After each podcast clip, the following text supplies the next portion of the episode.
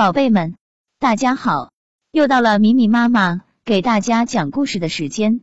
今天，米米妈妈给大家带来的故事叫做《勇敢的小裁缝》。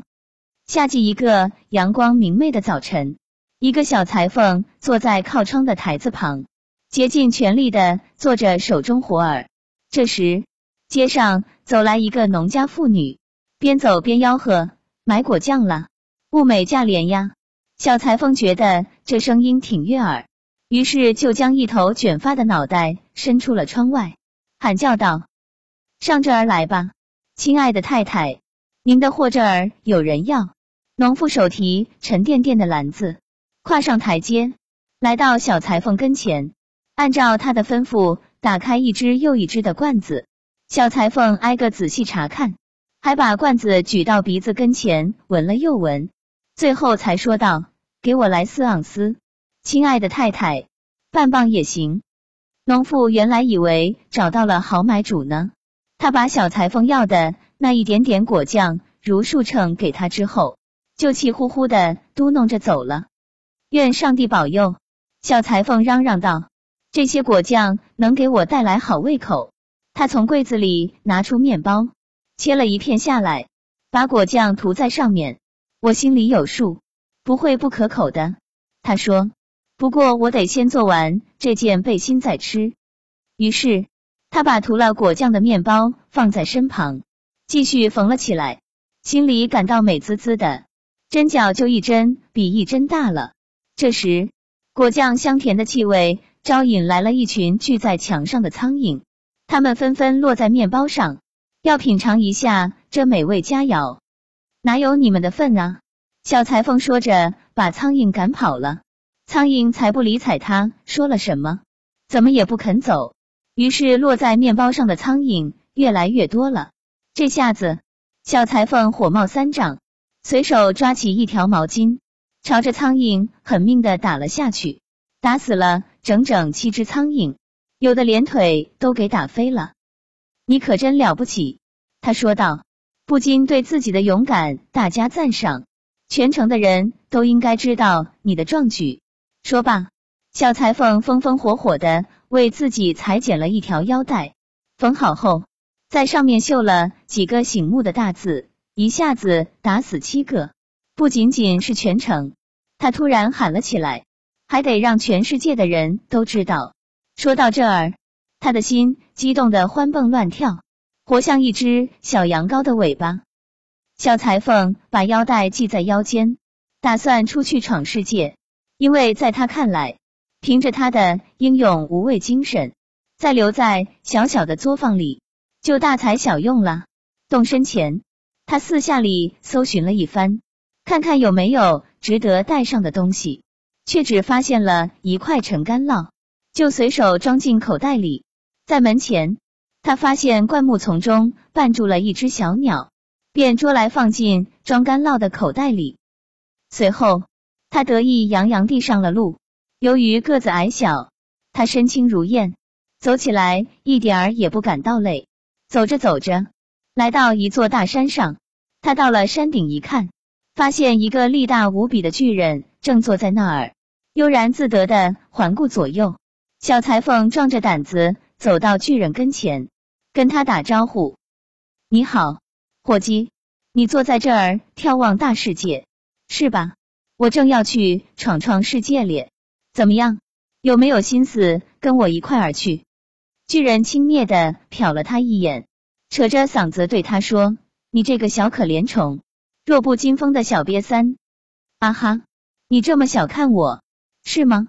你再往这儿瞧瞧。”小裁缝回答道，说着解开上衣。露出腰带来给巨人看，你念一念就知道我是何等人了。巨人念了起来，一下子打死七个，以为这位裁缝一下子打死的是七个人，心里不禁对小裁缝产生几分敬意。不过他决心要和小裁缝先试试身手，于是就捡起一块石头来，用手使劲一捏，捏的石头滴出了水。要是你真有力气，巨人说，也来这么一手吧。就这个呀，小裁缝说。对本人来说，跟玩儿似的。说着，把手伸进口袋里，掏出那块软绵绵的干酪来，轻轻一捏，乳汁就冒了出来。巨人看了，不知说什么才好，却怀疑这么个小人儿是不是真有那么大的力气。随后，他又捡起一块石头来，朝空中猛地一抛，石头飞得那么高，用肉眼几乎看不见了。诺，巨人说：“可怜的小矮子，你也来一下。”的确，扔的挺高。小裁缝回敬道：“可是你扔的那块石头还是掉回到了地上。本人给你录一手，扔出去就不会再掉回来。”说罢，他从口袋里把那只小鸟抓出来，往空中一扔，重获自由的小鸟欢欢喜喜的飞走了，头也不回的一下便无影无踪。喂，伙计，这一手还行吧？小裁缝问道。我不否认，扔东西你还行。巨人回答说：“现在我再瞧瞧你能不能扛动沉重的东西。”他把小裁缝领到一棵已砍倒在地的大橡树跟前。你要是真有力气，就帮我把这棵树从林子里抬走。好的，小裁缝说：“你扛树干，我扛树枝。这树枝可是最难弄的呀。”巨人扛起树干。小裁缝却坐在了一根树枝上面，巨人没法回头看，不得不整个扛着大树，还扛着坐在树枝上的小裁缝。小裁缝坐在后面，心旷神怡，快乐的吹着口哨，还唱了几句《三个裁缝骑马出了城》这首歌。抬树对他来说，仿佛就是一场游戏而已。巨人扛着沉重的大树走了一段路程，累得上气不接下气。嚷嚷着说他再也走不动了，必须把树放下来。小裁缝一下子跳了下来，用两只胳膊抱住树身，做出一副一路上抬着大树的样子。接着对巨人说：“亏你这么个大块头，连棵树也扛不了。”他们一块儿往前走着，来到一棵樱桃树前，树冠上挂满了熟透的樱桃。巨人一把抓住树冠。拉低后递给小裁缝，让他吃个够。可小裁缝哪有这么大的力气抓住樱桃树呢？巨人一松手，树就呼的一下直起了身，小裁缝也随着被弹到了空中。小裁缝安然落地，巨人嚷嚷道：“可你连抓住这么一根小树枝的力气也没有啊！这和力气有何相干？”小裁缝回答说：“本人一下子。”能打死七个？你以为我连根小树枝都抓不住吗？林子里有个猎人要朝我开枪，我才急急忙忙跑过树顶。你要是有能耐，跳给我瞧瞧。巨人试了一下，却没能跳过去，而被挂在了枝丫间。这样一来，小裁缝又占了上风。于是巨人说：“你是一个了不起的小勇士，就请你到我的山洞里去过夜吧。”小裁缝很愿意，就跟着他去了。他们来到洞中，只见还有一些巨人围坐在火堆旁，个个手里拿着一只烤羊，像吃面包似的在吃着。小裁缝心想：这儿可比我的作坊好多了。巨人只给他一张床，叫他躺下休息。可这张床对小裁缝来说实在是太大了，他没有躺在床中间，而是爬到了一个角落里。半夜时分，那个巨人以为小裁缝睡熟了，抓起一根大铁钉，照准床上猛地扎了下去，以为把这个小蚱蜢给解决了。第二天拂晓，巨人们动身到林子里去，把小裁缝忘得一干二净。小裁缝仍然像往常一样活蹦乱跳，无忧无虑，朝他们走去。巨人们一见，以为小裁缝要打死他们。个个吓得屁滚尿流，拔腿就跑。小裁缝呢，继续赶他的路，一直往前走去。走了很久，小裁缝来到一座王宫的院子里。这时，他已累得精疲力尽，便倒在地上睡着了。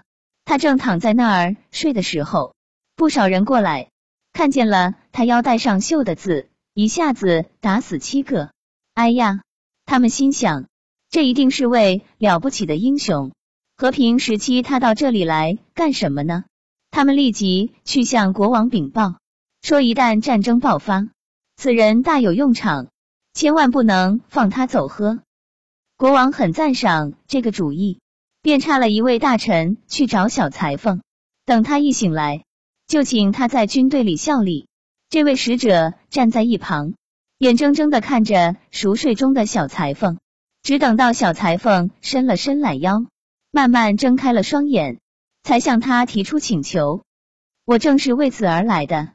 小裁缝回答说：“本人很愿意为国王效劳。”他于是受到了隆重的接待，得到了一处别致的住所。可是其他军官却很妒忌，巴不得他早点儿远远的离开这里。要是我们和他打起来，他们交谈着，他一下子就能打死我们七个，这可怎么是好呢？我们一败涂地呀！后来，他们决定一块儿去见国王，提出集体辞职。我们这号人呢，他们跟国王解释说，无法和一位一下子就打死七个人的大英雄共事，因为一个人而要失去所有忠心耿耿的军官。国王感到十分难过，希望压根儿就没见过这个小裁缝，巴不得能早早把他打发走。可是。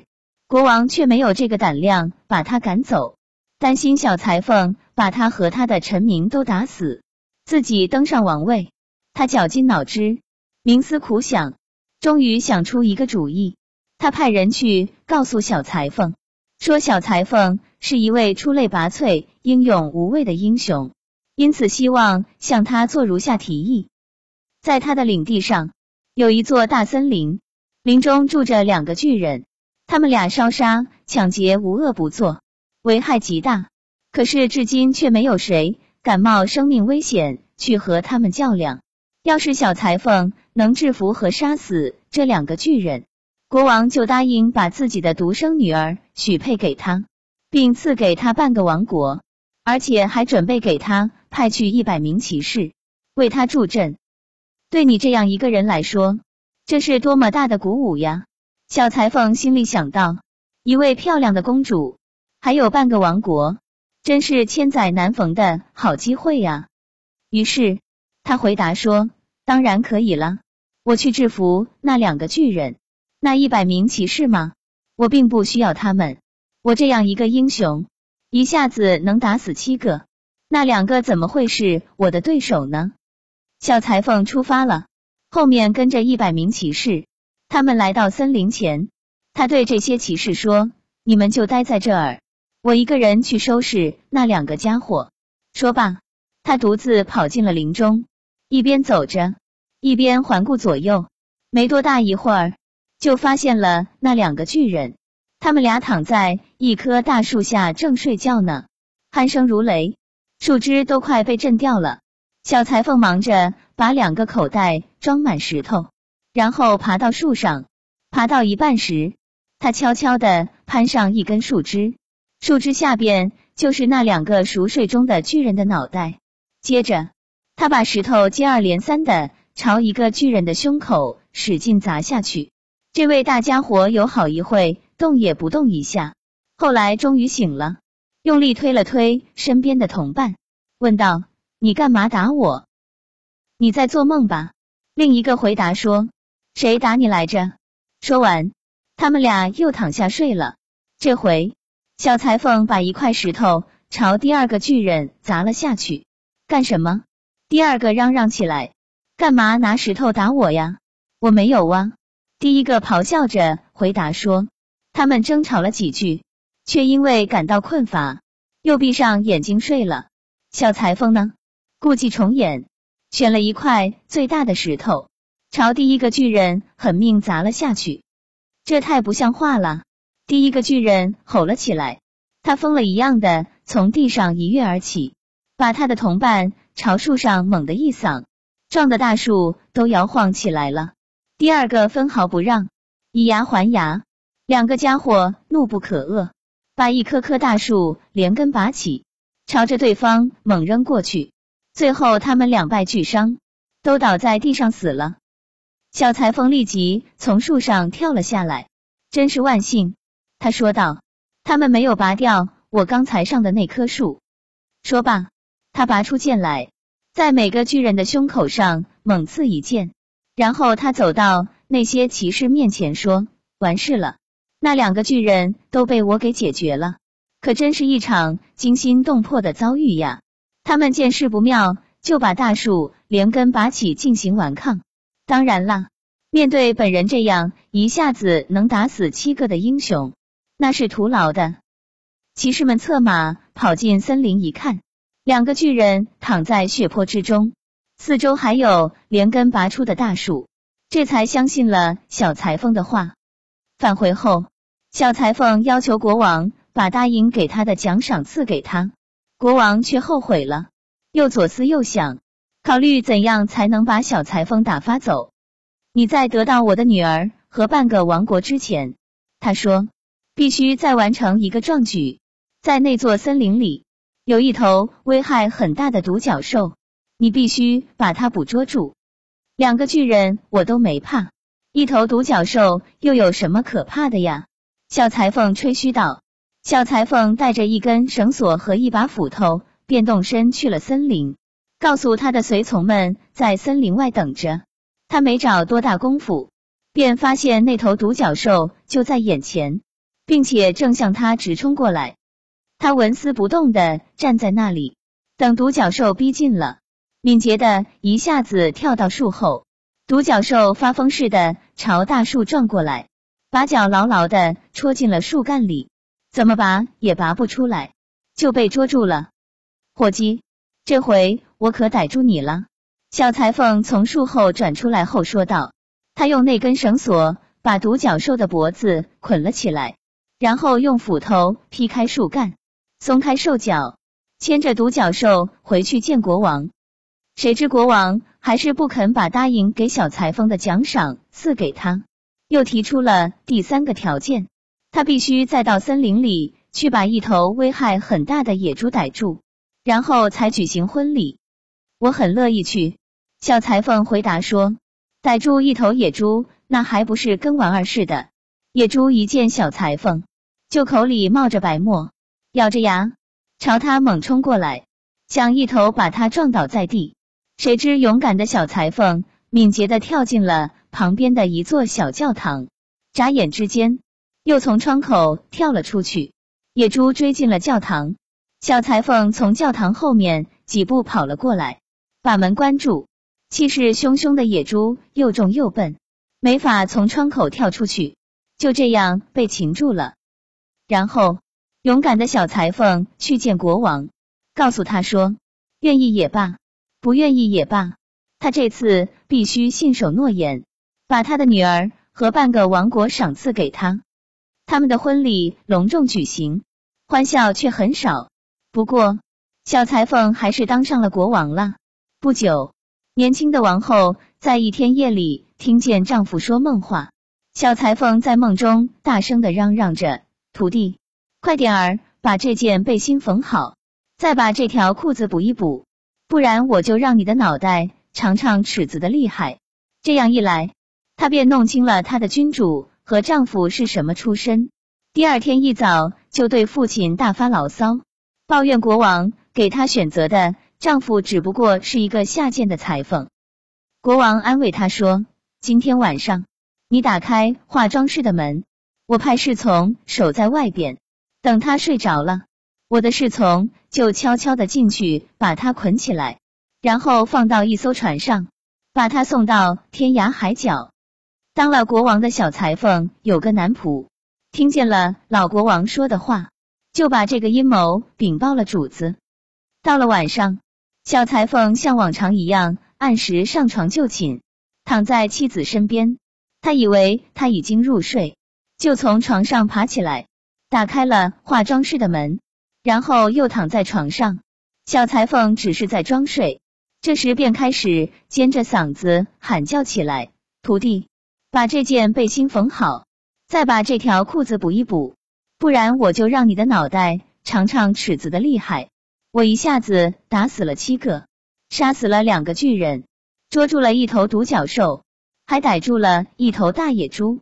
难道我还怕化妆室里的哪一个不成？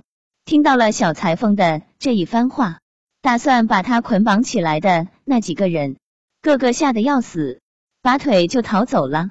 从此，再没有谁敢碰他一根毫毛。就这样，勇敢的小裁缝继续当他的国王，一直当到离开人世。